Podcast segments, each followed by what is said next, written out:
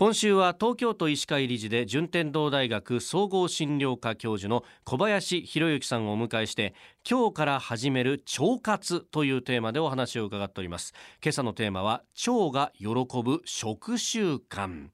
まあ食習慣というとね全く私自信がないんですがもう気づくとラーメン食べちゃうみたいなことになるんですけど先生あの腸が喜ぶ食習慣どういったことに心がけるこれはですねもう決まってまして、はい、もうあのやっぱり発酵食品と食物繊維。発酵食品食物繊維、はい。これはあのやっぱりあの腸にはですねやっぱり菌を入れてあげないといい菌を入れてあげないといけない、まあ、いわゆる乳酸菌とかビフィズス菌とかですね、まあ、そういう菌を入れてあげないといけない、であともう一つはですね菌だけではなくてやっぱり餌になるですね、え食物繊維、まあ、これを取らないといけない、でこれがもうベースですね。はい、発酵食品と食物繊維なんかよくあの乳酸菌とかビフィズス菌だとヨーグルトに含まれてると思うんですけど、ヨーグルトもいろんな種類あるじゃないですか。はいこれがいいよとかその種類によっていろいろ違ったりもするんでしょうか？いえこれはですねあのやっぱりそのヨーグルトが作られる過程でよく例えばですねこれはなんかインフルエンザに効くだとか痛風に効くだとかいろいろ出てますよね、でまあ、そういうのも出てるんですけれども、まあ、これはもうそれはもうその作られる過程でおいてのことなんでヨーグルト自体はほとんど多分同じようなね、あの免疫機能を上げてくれる、まあ、やっぱりそれと腸の環境を良くして腸の動きを良くしてくれる、まあ、やっぱりこの2つがメインのあのどのヨーグルトも働きだと思うんですね、はい、でただですねヨーグルトには合う合わないってやっぱあります。合う合わない。だからよく我々患者さんに言うのは、はい、1週間食べてみてですね変わる何か変わるようだったらそれは合ってるんでそれを継続するで1週間食べてそんなにもですねなんか変わらないっていうんだったら、はい、あまりねそのヨーグルトは合ってないみたいなですね、感じですね。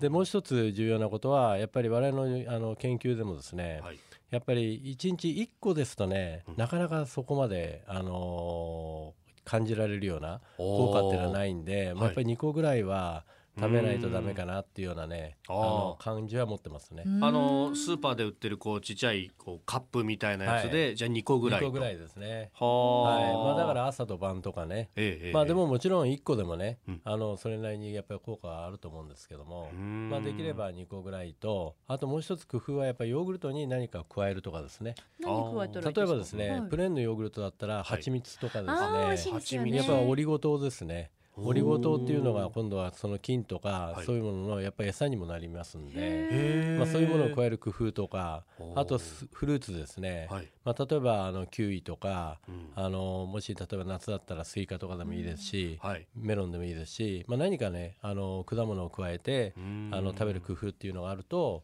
また効果も出てくるとは思いますよね。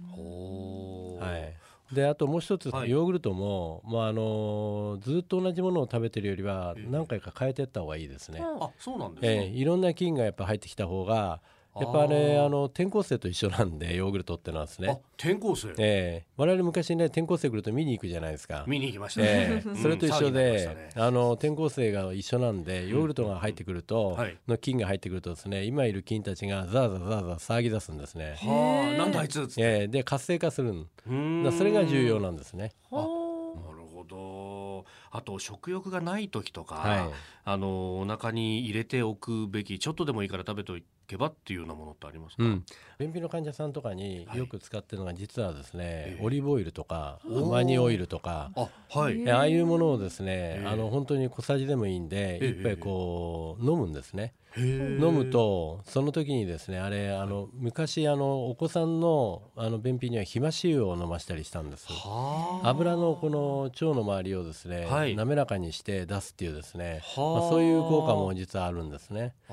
はい、ですからまあそういうんでもあの腸っていうのは活性化しますし、はい、それからあのドライフルーツとか、なんか咀嚼するもので簡単に何か入るもの、うん、それから例えばあのチョコレートとか。チョコレートもいいですか、そういうのでもいいですね。よく食べてるよね。もうしょっちゅう、もう毎朝食べてるんですけれど。も、はい、チョコレートなんかでもいいと思います、なるほど、えー、はい